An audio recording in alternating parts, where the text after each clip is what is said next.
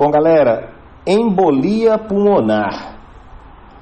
É, primeiro a gente tem que ter ideia do seguinte: o que, é, é o paciente que vai chegar com uma dispneia súbita, pode apresentar com tosse, pode apresentar com hemoptise, pode chegar com dor torácica. Você vai falar, pensar, opa, um infarto, pode ser uma, uma embolia pulmonar. Ele está hipotenso, ou seja, muito parecido, o infartado, ele pode estar tá hipotenso, apesar que ele pode estar hipertenso também, né? É, mas nesse caso aqui ele está hipotenso e ou ele pode simplesmente ter uma apresentação assintomática, é, isso não vai chegar no pronto-socorro. Talvez seria um paciente que fosse estava alguma história clínica de um paciente que foi fazer uns exames e percebeu que tinha alguma coisa, mas isso é difícil para cair na nossa prova. O que pode chegar é um caso clínico de porta de entrada de hospital.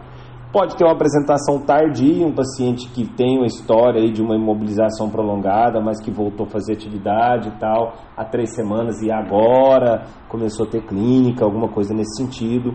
Pode apresentar aquela síndrome de Orter, que é a rouquidão, devido a artérias pulmonares dilatadas, como existe um, um êmbolo obstruindo né, a passagem de sangue, essas artérias podem dilatar e gerar rouquidão. Outra característica dele é que você tem um aumento da pressão venosa central, tanto é que isso me ajuda a fazer diagnóstico, é, o aumento da pressão da venosa central aí.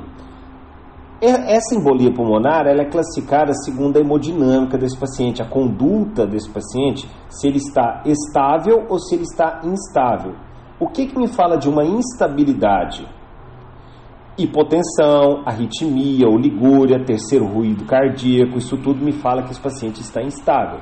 O que, que me fala que ele está estável? Ele está com falta de ar, ele está com tosse, ele pode estar tá, né, com a clínica de uma, de uma embolia, porém ele está estável.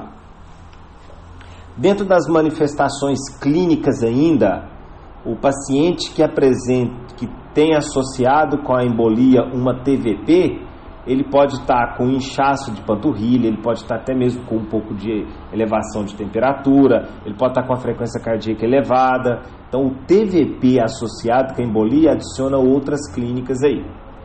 Bom, os achados laboratoriais. Pode apresentar uma leucocitose, o aumento da velocidade de eritrosedimentação, o lactato desidrogenase, que é o LDH aumentado, o aspartato aminotransferase, que é o AST. A função renal é importante avaliar, por quê? Porque para fazer o diagnóstico a gente tem que solicitar uma tomografia, uma angiotomo com contraste. Porém, se ele tiver com a função renal comprometida, isso não vai ser possível. A troponina, ela vai estar elevada, porém isso não me serve para fazer diagnóstico, porque a troponina pode estar elevada em outras situações. Temos que dosar o dedímero, o dedímero também não confirma diagnóstico, ele ajuda só a descartar, ou seja, um dedímero abaixo de 500 já me descarta uma embolia. Bom, o eletrocardiograma também não me ajuda a fazer diagnóstico, mas né, ajuda a levantar a suspeita. Existe o padrão S1Q3T3. O S1, que você vai ter uma onda S proeminente em D1, uma onda Q proeminente em D3 e uma inversão da onda T em D3, por isso chama S1QT Q3T3. O raio-x de tórax também pode encontrar alguns, alguma, alguns achados aí, mas também não fecha o diagnóstico. Pode apresentar telectasia devido a esse colabamento, né, que dentro do raio-x chama corcova de Hampton. Pode apresentar um derrame pleural. E a tomografia é o padrão ouro, uma angiotomo com contraste. Você vai encontrar nessa tomografia sinais de trombose nas artérias pulmonares. Bom, qual é o manejo desse paciente? Primeira coisa que a gente tem que fazer é dar volume para esse paciente, afinal ele está hipotenso. Eu vou dar volume de 500 a 1000 ml, beleza? Tem mais. Se ele não respondeu ao volume, você pode dar vasopressores no caso vasopressor, adrenalina. Se esse paciente está com um, um, uma embolia maciça, aonde a função cardíaca está comprometida, você pode entrar também com a dobutamina. A anticoagulação empírica. Quando eu vou fazer anticoagulação empírica ainda? Eu vou seguir os critérios de Wells, que inclusive eu não coloquei no material, mas eu vou, né, peço para todo mundo depois dar uma pesquisada nos critérios de Wells. O critério de Wells, se ele tem mais de seis critérios dentro do critério de Wells, deve iniciar a anticoagulação empírica. Se ele tem de 2 a 6, você só vai entrar com a anticoagulação, empírica se esse diagnóstico vai demorar até 4 horas para sair. Vai que você está num centro aí que o diagnóstico é lento, vai demorar, você sabe que antes de 4 horas você não tem o diagnóstico, então você entra com a anticoagulação empírica. E se você tem um critério de Wells de 2, você não entra com a anticoagulação empírica, claro a não ser que você saiba que o diagnóstico vai demorar até 24 horas para ser feito. Não tem tomografia no hospital, os recursos são super limitados, você vai entrar com anticoagulação empírica.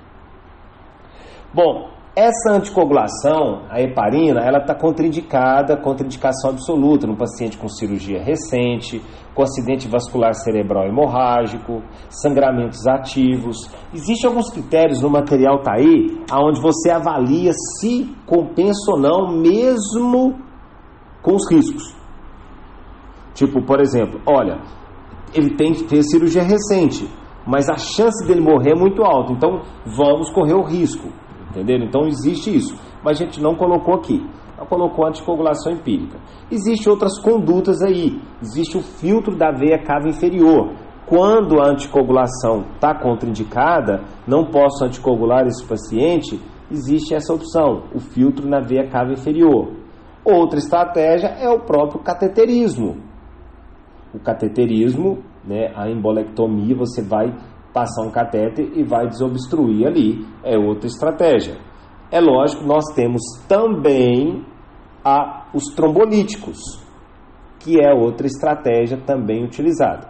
Pelo que eu vejo, na prática, a grande maioria das vezes, não sendo uma embolia maciça, a própria heparina vai fazer o acompanhamento, ela mesma vai providenciar a, a, a desobstruir esse, esses, é, é esses êmbolos formados aí.